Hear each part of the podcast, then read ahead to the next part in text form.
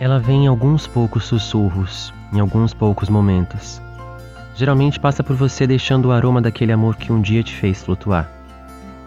Pode vir graças a um lugar que vocês visitaram juntos, ou pior, por aquele que você vai e pensa o quanto ele adoraria estar ali. Vem quando algum antigo plano deu certo, mas a relação acabou antes dele sair do papel. Sabe aquela blusa linda do personagem favorito? É aí que a pior saudade vem e que deu origem ao meme Saudades do que a gente não viveu. Essa saudade é bem mais difícil de prever. A gente nunca sabe onde vai encontrar com ela. Afinal, os lugares da história que já passou, os presentes que já trocaram, os perfumes que já sentiram, tudo isso pode ser evitado.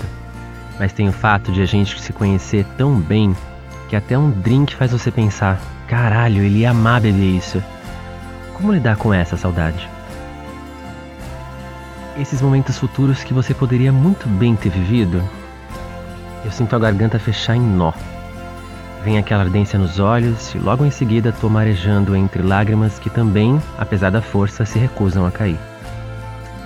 No início desse processo, logo depois do rompimento, quase nunca isso acontece. A gente tem que lidar com uma reconstrução, com o que fazer com toda aquela bagunça depois da explosão, e então nem vê essas coisas. Aí que vem a última etapa do luto mais profundo. Esses lugares e momentos que você consegue ver e imaginar o outro com você. Ou uma conquista que você estava esperando há muito tempo, lembra?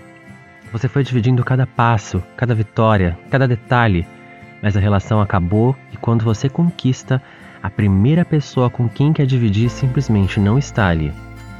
Aquela ligação de comemoração, aquela pizza, o vinho, o sexo, nada. A saudade tem várias fases, várias formas de te visitar, até em sonhos. Com exceção dessa última, é mais fácil de evitar.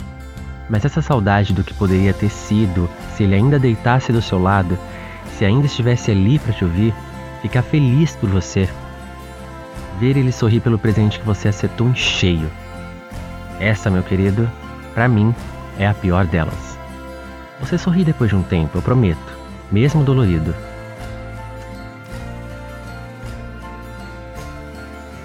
Sofrer é cansativo. A gente passa desse ciclo em um momento. Alguns dizem que o tempo médio é entre 3 e 24 meses. Se sentir vontade, chore. Esse choro vai ser bem breve, eu prometo. Talvez você fique apenas emocionado. Na última vez que isso aconteceu, saia com os amigos e encher a cara. Não tenho mais mágoas que precisam ser afogadas, mas embriagar a saudade tem me ajudado bastante.